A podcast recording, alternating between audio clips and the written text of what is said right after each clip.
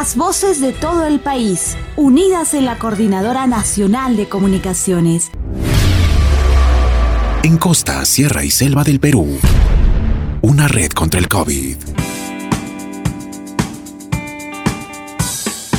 Saludos cordiales. Nos volvemos a encontrar en este espacio dedicado a unir las voces del Perú, desde la costa, sierra y selva de nuestro país. Gracias a este, un medio de comunicación aliado a la Coordinadora Nacional de Comunicaciones. Mi nombre es María Luisa Álvarez y les acompaño en los próximos minutos para conocer cómo vamos enfrentando la COVID-19 en diversos puntos del país y hechos paralelos que ocurren durante la pandemia. Al toser o estornudar, cúbrase la boca y la nariz con la parte interna del codo o con un pañuelo. Tire el pañuelo inmediatamente a un tacho cerrado y lávese las manos con un desinfectante de manos a base de alcohol o con agua y jabón. Porque al cubrirse la boca y la nariz durante la tos o el estornudo, evita la propagación de gérmenes y virus. Si usted estornuda o tose cubriéndose con las manos, puede contaminar los objetos o a las personas a las que toque. Es un mensaje de la decana para la Coordinadora Nacional de Comunicación Sucede que el coronavirus, denominado COVID-19, no es el único mal que enfrentamos. ¿Saben ustedes que nuestro país tiene varios puntos donde se identifican casos de dengue? El dengue es una enfermedad que ya ha causado varios muertos en zonas principalmente tropicales del Perú y que pese a la pandemia, esta enfermedad no ha desaparecido. Convive con las poblaciones en estas zonas endémicas. Antes de continuar con este tema, escuchemos un importante mensaje. Pueblos indígenas y su lucha contra el COVID-19. En la selva norte, la nación One Piece reivindicó su territorio como un hospital milenario propio y que brinda todas las garantías para que a través de prácticas ancestrales se atacara al COVID-19. A través de un comunicado, se declara que cada uno de los ciudadanos de la nación One Piece busca su propio cuidado y autoprotección. Los tratamientos que establece el Ministerio de Salud para tratar el COVID-19 no resultan 100% efectivos para nuestros hermanos indígenas y por ello se ha optado por fortalecer el uso de la medicina natural para la prevención y tratamiento del nuevo coronavirus. La conformación del comando COVID-19 One Piece ya es todo un hecho. El territorio de la nación One Piece se extiende desde la cordillera del Cóndor hasta Condorcanqui y desde las riberas del Alto Cenepa hasta las orillas del Alto y Medio Morona. Estamos conociendo un poco sobre nuestra Amazonía. En la selva norte de nuestro país se identifica el comando COVID Guampis, porque las comunidades indígenas también luchan contra este mal. El pueblo Guampis ha sido también conocido con el nombre Guambisa. El pueblo Guampis vive principalmente en la zona norte de los departamentos de Amazonas y Loreto, cerca a la frontera del Ecuador. Según datos obtenidos por el Ministerio de Cultura, la población de las comunidades Guampis se estima en 10.237 personas.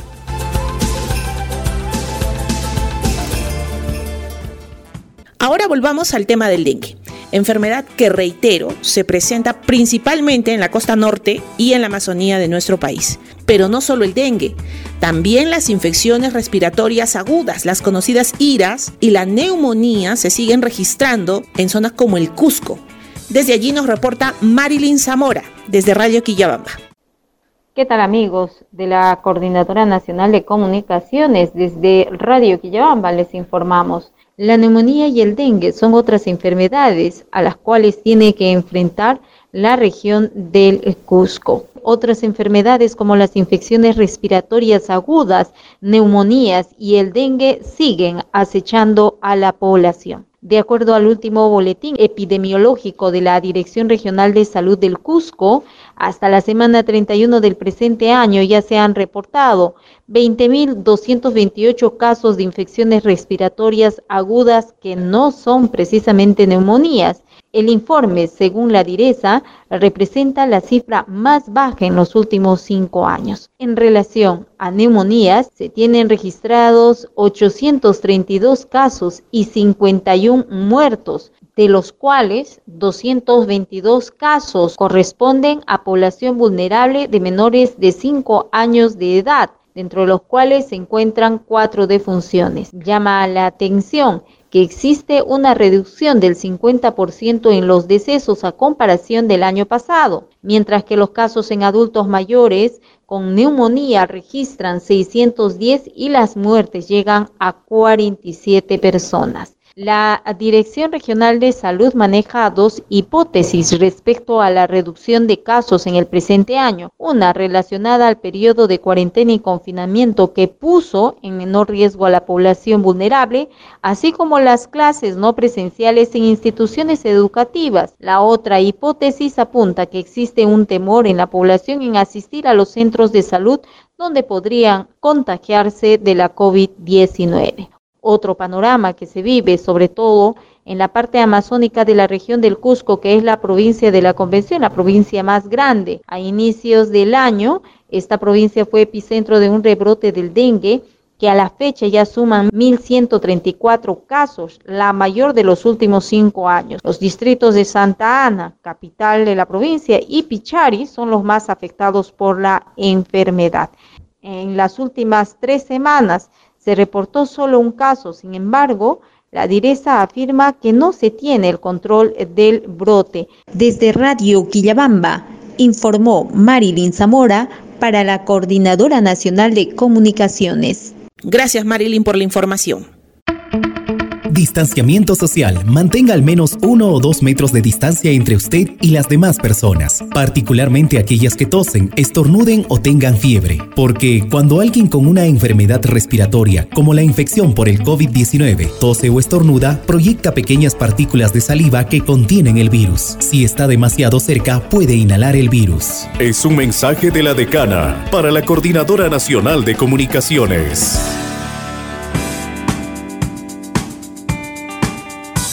Con mensajes como los que acabamos de escuchar, queremos seguir reforzando la idea de la necesidad de no bajar la guardia y cuidar siempre, siempre nuestra salud. Ojo, tener siempre los cuidados necesarios para no enfermar es fundamental, sin duda, pero hay un aspecto igual de importante que debemos también cuidar. Me estoy refiriendo a las relaciones intrafamiliares, relaciones con nuestros padres, madres, hijos, hijas. En ese sentido, atentos con el siguiente mensaje. La mayor joya que podemos ofrecer a nuestra familia es el tiempo que le dedicas, pues el reloj de la vida no se detiene. No basta que de afecto tú le has dado bien poco, todo por culpa del maldito trabajo y del tiempo. No basta porque cuando quiso hablar de tú le dijiste niño será mañana, es muy tarde, estoy cansado.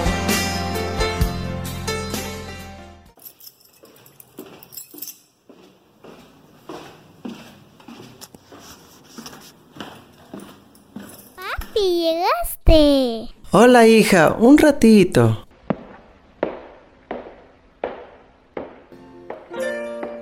Sabía que no iba a jugar conmigo. Siempre dice que está cansado, que trabaja mucho y no tiene tiempo. En las noches pasa horas con su celo hablando con sus amigos y también en la computadora jugando. Mami, ¿puedo hablar contigo? Mami. Un ratito, mi amor, un ratito. No entiendo. Se toman muchas fotos conmigo, las publican y escriben frases bonitas. Y luego no tienen tiempo para mí.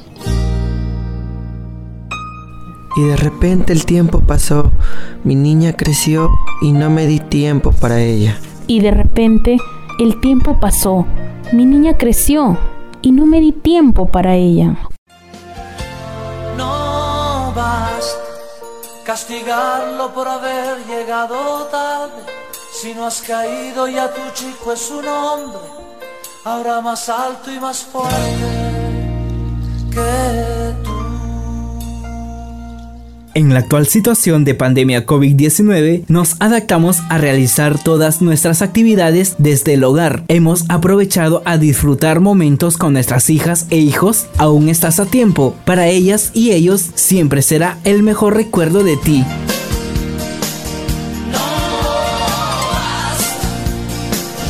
Cutibalú, somos más que radio. Cuidado. ¿Cuántos padres, cuántas madres nos podemos identificar en este sociodrama? Tengámoslo en cuenta. Esta época es una excelente oportunidad para aprovechar al máximo la relación con nuestra familia y considerar las consecuencias, las serias consecuencias de malas relaciones que incluso pueden llegar a la violencia intrafamiliar.